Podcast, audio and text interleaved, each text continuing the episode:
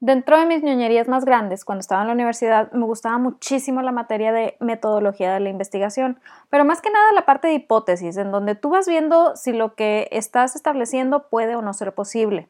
Tiempo después me di cuenta que casi ninguno de mis compañeros les gustaba la materia, pero la verdad es que a mí me llamaba mucho la atención ir descubriendo o más bien establecer la, la hipótesis y de ahí partir hacia algún resultado.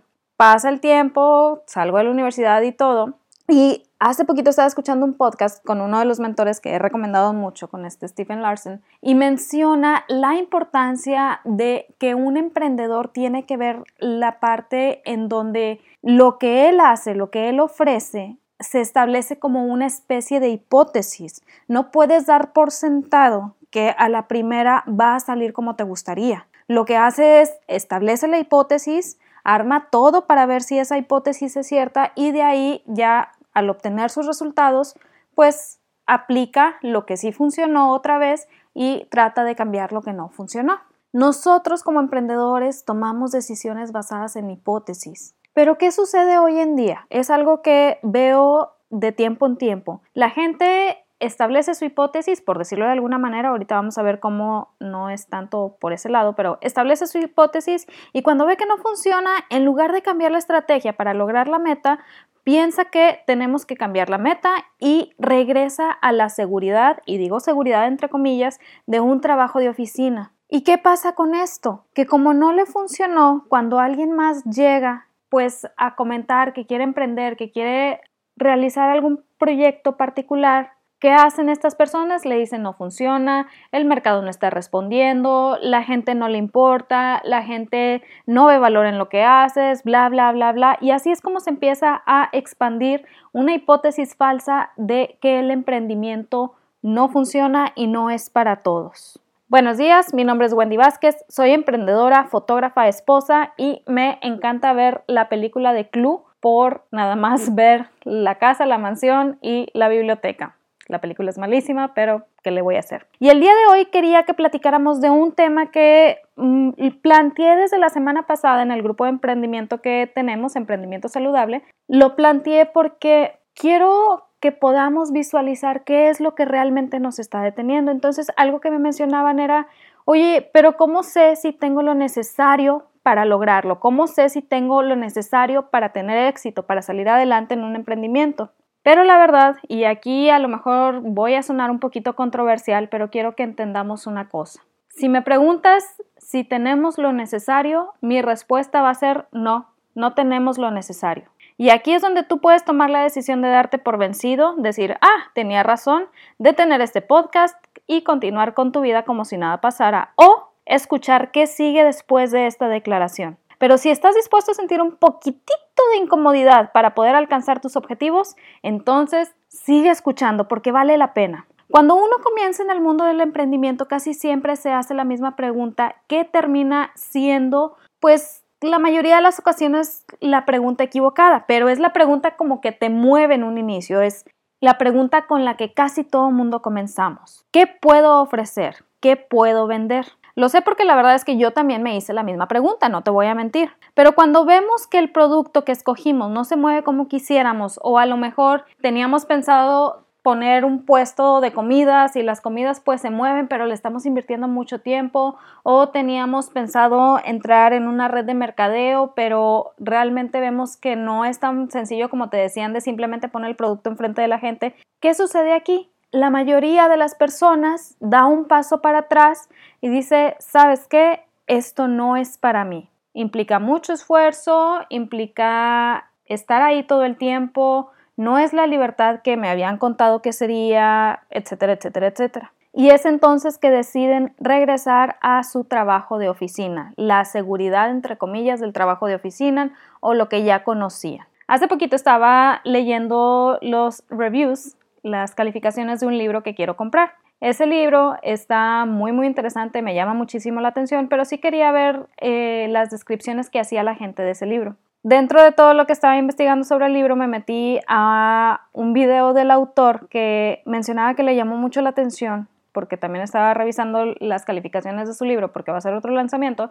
y mencionaba que le llamaba mucho la atención que cuando estaba viendo los reviews Dice, en un espacio particular, vaya, en una de las plataformas donde hizo su lanzamiento, había dos reviews totalmente diferentes. Uno era de cinco estrellas y uno era de una estrella. Le llamaron más la atención porque estaban puestos uno encima de otro. Y el de una estrella mencionaba que el libro no había servido absolutamente para nada, que había sido un desperdicio de dinero, que el autor solamente hablaba de sí mismo y bla, bla, bla. Vaya, hizo todo un, todo un análisis del libro de por qué no funcionaba y luego se fue al de cinco estrellas y la calificación mencionaba, o más bien la descripción mencionaba, que era un libro grandioso que le había ayudado a abrir los ojos en cuanto a muchas cosas que no se había percatado, que le había ayudado a redirigir su estrategia, que le había ayudado a plantearse cosas diferentes y, en resumen, le había ayudado a generar miles de dólares para su empresa. Está muy interesante la dualidad de, estos, de estas dos calificaciones porque uno se queda pensando, oye, ¿cuál es la diferencia? El libro es el mismo realmente, el libro no cambia, no le dan a una persona el libro con todos los secretos y a otra persona no, y pues a ver qué le pasa a la otra persona. El libro no cambia. Y aquí es donde muchas personas dicen, no, es que a lo mejor la persona que generó miles de dólares es porque ya tenía su empresa establecida y el libro nada más le dio el empujoncito que le faltaba. No, es que a lo mejor la persona que generó miles de dólares ya tenía quien le ayudara con tal o cual situación. No, es que el chiste es que siempre nos vamos a la parte de decir, la persona que lo logró es porque ya tenía palancas, es porque ya tenía apoyo, es porque ya tenía lo que tú quieras y por eso lo logró. En cambio, la persona que no lo logró es porque no tenía nadie que le, nadie que le ayudara. Probablemente sea cierto, probablemente no, pero aquí quiero que entendamos una cosa. El libro en sí es una herramienta, pero quien realmente toma la decisión de lo que sucede con la herramienta es uno mismo. Cuando uno comienza su emprendimiento, a veces piensa que lo que a uno le sucede es una situación muy particular que a otros emprendedores no les sucede y por ende no sé cómo salir adelante, a lo mejor no es para mí y ahí nos quedamos. Pero la realidad es que la vida sucede. En muchos episodios ya he platicado de esto, la vida sucede, la vida sucede y por más que queramos que todo sea perfecto desde un inicio, no lo va a ser. Y más porque, como lo dije al inicio y lo repito ahorita, no tenemos lo necesario para lograrlo, pero no quiere decir que no vamos a poder hacerlo. Al contrario, cuando nosotros estamos comenzando, realmente no sabemos qué es lo que estamos comenzando. Cuando nosotros estamos empezando, estamos, como decía mi papá, como venado faroleado, tratando de ver a todo mundo y tratando de copiar todas las estrategias que usa todo mundo para ver cuál pega con nosotros. El detalle aquí es que como no tenemos lo necesario y no sabemos hacia dónde caminar, cuando vemos que no está resultando esto de copiarle a todo mundo, entonces decimos, ay no, no funciono yo ah, siendo emprendedor, mejor me regreso a lo que conozco. Pero los pocos que lo logran es porque se dan cuenta que la clave no es tener la fórmula secreta, que sí hay estrategias que van de acuerdo a seguir una serie de pasos, un marco de referencia para ayudarte, sí, sí las hay. Pero antes de eso tenemos que entender que la clave está en la constancia, pero no una constancia que parte de hacer exactamente lo mismo, sino una constancia que implica tener un plan basado en una hipótesis, lo que te mencionaba al inicio, ponerlo en práctica, ver qué falla, ver qué sale bien, cambiar lo que falla, volver a implementar todo y estar haciendo lo que se llama el ensayo y error, ensayo y error. Me acuerdo mucho de un video que me encanta y todavía lo veo de vez en cuando cuando necesito darme ánimos o algo por el estilo. Se llama Te atreves a soñar. Si no lo has visto te voy a dejar el link aquí más abajo porque la verdad vale muchísimo la pena. El chiste es que en este video habla de cómo estamos nosotros en una zona de confort y cuando aprendemos algo nuevo, cuando estudiamos algo nuevo, eh, estamos ampliando esa zona de confort, estamos llegando a la zona de aprendizaje. Cuando nos aventamos hacia un proyecto del cual no conocemos nada, estamos entrando en la zona del miedo. Entonces, cuando vemos que no estamos logrando lo que queríamos en ese proyecto, regresamos a la zona de aprendizaje y empezamos a tomar las herramientas o a construir las herramientas que nos van a ayudar para salir adelante en la zona de miedo. Cuando nosotros nos atrevemos a ser el pescado pequeño en el estanque grande, estamos entrando en la zona de miedo. Pero ese ser, ese pescado pequeño en el estanque grande nos ayuda a visualizar hasta dónde podemos llegar. Cuando yo recién comencé a emprender, la verdad, eh, bueno, en el negocio de fotografía, ya en mi último emprendimiento y todo, cuando yo recién comencé, yo me fijaba muchísimo en lo que hacían otros fotógrafos, obviamente, todo el mundo lo hacemos, pero realmente no me llenaba a mí en el sentido de decir, algún día me voy a poder retirar de esto y ya no voy a tener que hacerlo, pero voy a estar tranquila económicamente. Yo lo que veía es que estábamos cambiando tiempo por dinero y cambiando tiempo por dinero, que no está mal, está bien. Lo mencioné en el entrenamiento del fin de semana y lo menciono otra vez. Está bien, no hay ningún problema. El detalle es que cuando nosotros estamos emprendiendo, creo yo, al menos en lo que yo estoy buscando, lo que queremos es tener un poquito más de libertad de tiempo, tener unos ingresos que nos permitan también estar con nuestra familia, cuidar más de nuestra salud, etcétera, etcétera, etcétera. Entonces yo me fijaba mucho en lo que hacían nuestros fotógrafos y veía que pues mm, realmente no había todo eso que yo estaba buscando. La profesión es hermosa, a mí me encanta la fotografía, pero no había eso que yo estaba buscando. Entonces comienzo a investigar, comienzo a buscar y empiezo a ver fotógrafos que sí tienen eso que yo estaba buscando, pero que estaban con un modelo de negocio que cuando yo lo mencionaba en, los, en este grupo de fotógrafos eh, ya conocidos, era como, no, ¿cómo vas a hacer eso? Eso no se puede y bla, bla, bla. Un montón de cosas que yo decía, a ver, ¿qué está pasando? ¿Por qué ellos lo están haciendo y les está saliendo bien y por qué ellos me están diciendo que no vale la pena? Esto fue cuando yo estaba casi iniciando. Entonces, puedo decirte que en esos momentos yo no tenía lo necesario para tener éxito, pero lo que hice fue atreverme a quedarme en ese lugar en donde estaban los fotógrafos que sí lo estaban logrando, más que para copiarles, para poder ver cuál era su manera de pensar. Cuando yo me di cuenta que era la manera de pensar lo que realmente te llevaba a poder lograr o no lograr las cosas, ahí fue donde entendí que necesitamos ser ese pez pequeño en el estanque más grande. Oye, Wendy, ya mencionaste varias veces lo del pez pequeño y no entiendo de qué me estás hablando. Muy sencillo. Hace tiempo estaba leyendo una historia que también me gusta muchísimo. Si te das cuenta, me encantan las historias. Creo que a todo mundo nos gustan las historias siempre y cuando nos lleguen al corazón. Esta historia es de una autora que trabaja con Dave Ramsey. Ella se dedica a asesorar personas en sus negocios y contaba cómo cuando tenía alrededor de unos 15 años ella participaba en el equipo de fútbol de su escuela. Y era, dice, no era mala, no era muy buena, pero no era mala. Era lo suficientemente buena como para que me hubieran seleccionado para el equipo y para tener temporadas agradables para la escuela. En una ocasión se le presentó la oportunidad de ir a un campamento de fútbol femenil en donde pues ella iba a estar mano a mano con jugadoras de, de, fútbol de otros equipos, de otras escuelas que realmente se dedicaban a eso, que realmente eran de esas escuelas en donde los reclutadores de las universidades pasaban el tiempo buscando los talentos de fútbol para darles beca. Entonces dijo, ay, pues valdría la pena como ir al campamento a ver qué pasa. Pero ella nunca se imaginó que su nivel de fútbol era un nivel muy por debajo de lo que sucedía en ese campamento. ¿Por qué? Porque ella no estaba en una escuela en donde los reclutadores fueran, ni mucho menos. Ella estaba en una escuela en donde simplemente se tenía el equipo de fútbol femenil como para, pues para esas materias de opción que, que les dan a las alumnas, pero nada más. Entonces va al campamento y los primeros días dice que para ella fue casi que un martirio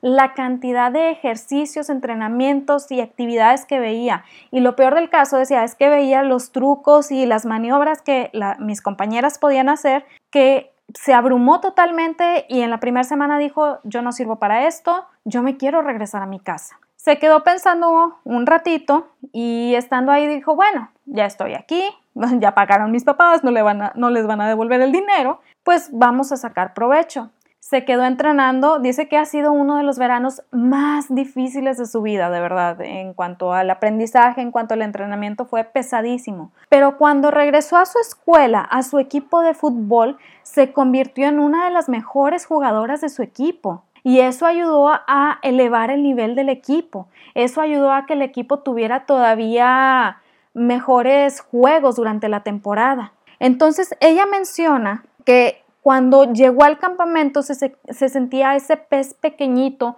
en medio de un estanque de tiburones. Se sentía como que, se, como que le iban a devorar en cualquier momento. Dice, pero me atreví a quedarme ahí, me atreví a seguir siendo ese pez pequeño. ¿Por qué? Porque el pez pequeño está consciente que le falta muchísimo por aprender, que tiene muchísimo por practicar y que lo único que lo va a salvar es la constancia, es el seguir nadando.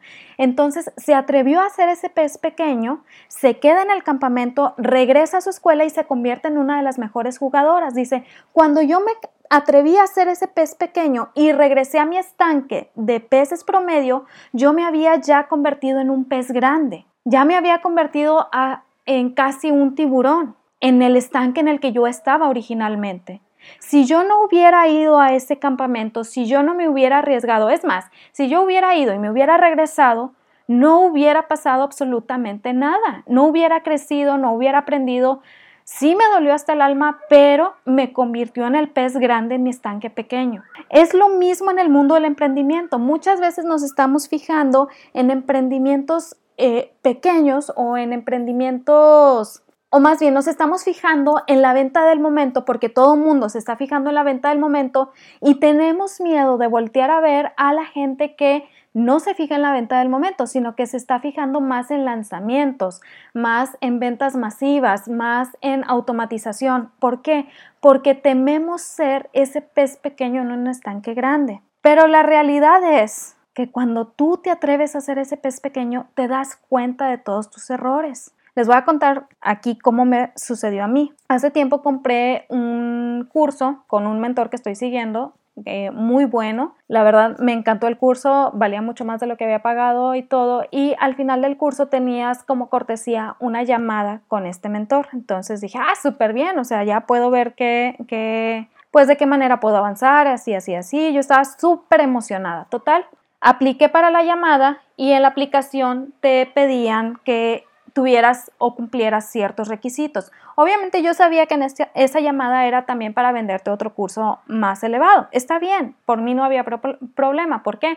Porque como yo había tenido ya la experiencia con el curso inicial y había sido una experiencia muy grata, yo estaba dispuesta a escuchar lo que tuviera para ofrecer. Total, apliqué para la llamada y todo muy bien, todo muy padre. Y justo un día antes de la llamada me llega un correo y me dicen, ¿sabes qué? No cumplen los requisitos para esta llamada. Lamentablemente la tuvimos que cancelar. Entonces vamos a esperar a que cumplan los requisitos y volvemos a agendar la llamada. En ese momento yo me sentí como, la verdad me sentí muy mal. ¿Por qué? Porque era mi oportunidad de poder por fin tener uno de los mentores que yo quería para analizar lo que estaba haciendo con, eh, con ciertas ofertas que yo empezaba a crear para, para otro proyecto que traigo y me dicen que siempre no. En esos momentos yo tuve dos opciones. Número uno, echarme a llorar y decir, ay, no, no sirvo para esto, bla, bla, bla. O decir, ok, me faltaron los requisitos. Necesito volver a analizar qué es lo que estaba haciendo, necesito ver qué es lo que estaba mal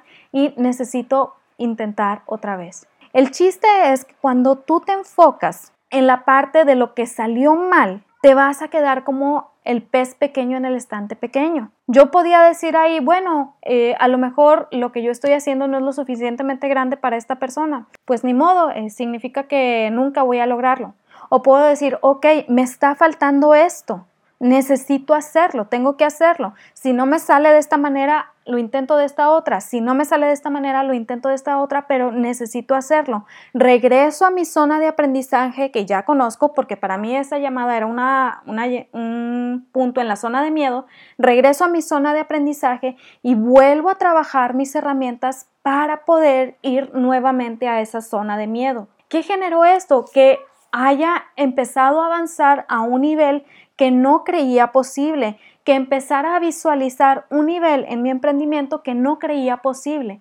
Te abre los ojos a decir, oye, ¿sabes qué? Soy el pez pequeño en el estanque grande, pero quiero seguir siéndolo porque necesito seguir aprendiendo. Y ahí es donde empiezas a tumbar muchas falsas creencias que no me, que no me estaban llevando a ningún lado. Aquí te voy a dejar tres ejemplos de esas falsas creencias. Número uno, yo pensaba que siempre necesitas el producto o servicio a ofrecer para poder emprender y no es cierto. De verdad que no es cierto. Cuando tú estás empezando por el producto o servicio, estás convirtiendo el producto o servicio en el protagonista de la historia. No significa que no vas a lograr ventas, significa que siempre te vas a quedar cambiando tiempo por dinero. Y a la visión que yo traía quería algo más. No estoy diciendo que esté mal cambiar tiempo por dinero, pero cuando te empiezan a preguntar tus mentores, oye, ¿cuánto vale realmente tu hora?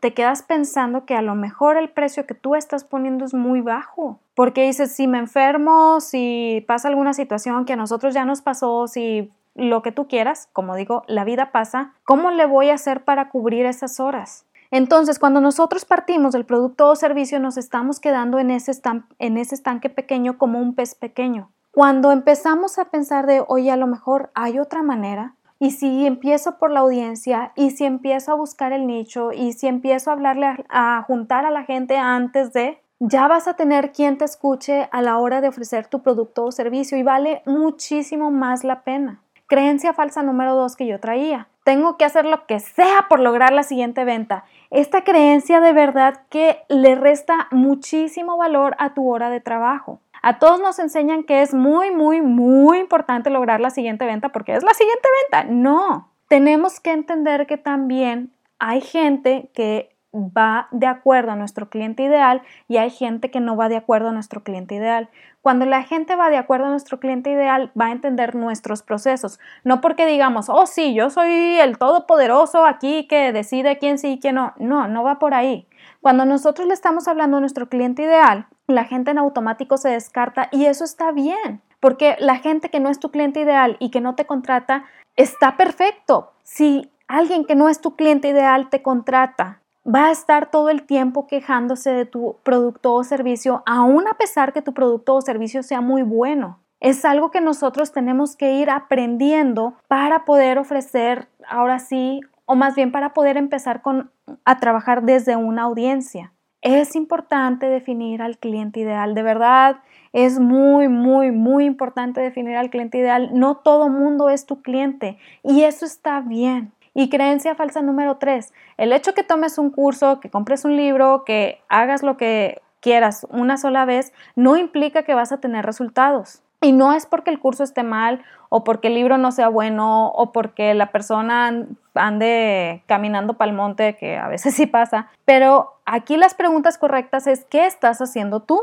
¿Qué estás aplicando? También a, a mí me ha pasado muchísimo que tomo algún curso y me abrumo y no hago nada sobre lo que aprendí en este curso, aun a pesar que la información era valiosísima. Entonces, cuando empiezo a identificar que el curso a lo mejor es muy abrumador para mí, sigo tomando el curso, tomo apuntes, tomo una sola estrategia que valga oro de ese curso y la empiezo a poner en práctica. Esto me ha ayudado todavía a avanzar más. ¿Por qué? Porque obviamente a lo mejor todo el compendio del curso es muchísimo, pero una sola estrategia puesta en práctica una vez y luego revisando si funcionó y volviendo a poner en práctica y revisando si funcionó y volviendo a poner en práctica, te va a ayudar a avanzar mucho más. Estás ampliando tu zona de aprendizaje a un nivel que no creías posible. Te estás saliendo, te estás convirtiendo en ese, pequeñito, en ese pez pequeñito, en ese estanque grande y eso es buenísimo. Entonces, ahora sí que ya para terminar, porque siento como que este tema es medio controversial, creemos, o más bien, si me preguntas si tenemos lo necesario para lograrlo, te voy a responder no, no tenemos lo necesario, porque a medida que vamos caminando y a medida que vamos avanzando, vamos construyendo lo necesario. Y eso es lo hermoso de emprender, es lo bello de, de poder tomar este tipo de decisiones porque te das cuenta que realmente depende más que nada de ti lo que le suceda a tu emprendimiento. Entonces, esto era lo que quería platicarles el día de hoy. Eh, espero que les haya servido, espero que les haya gustado, que les haya movido un poquito. De verdad, les recomiendo muchísimo, muchísimo comenzar por audiencia. Si todavía no tienes definido tu cliente ideal, puedes empezar a buscar dentro de tus redes sociales, dentro de tu perfil de Facebook, quiénes de tus amigos, quiénes de tus contactos pueden entrar en esa audiencia. Si aún no sabes cómo, puedes descargar el archivo que tengo para ti, se llama Comienza a conocer tu audiencia, te va a ayudar muchísimo para empezar conversaciones, buscar quiénes entran en esa, en esa audiencia y empezar a traerlos hacia lo que tú tienes para ofrecer. Puedes descargar el archivo en el link que te dejo aquí más abajo. Como quieras, si tienes alguna duda, también puedes mandarme correo a wendy.vázquez.com. No olvides seguirnos en Instagram y en Facebook. Estoy como Días Esenciales. Espero que te haya servido muchísimo lo que vimos el día de hoy. Creo que ya lo había dicho, lo repito. De verdad, te deseo lo mejor para esta semana ten mucho ánimo, atrévete a hacer ese pez pequeño en el estanque grande, vale muchísimo la pena porque recuerda que en ti está el potencial para construir algo grandísimo, pero te la tienes que creer tú primero. Mucho éxito y nos vemos el lunes siguiente. Bye.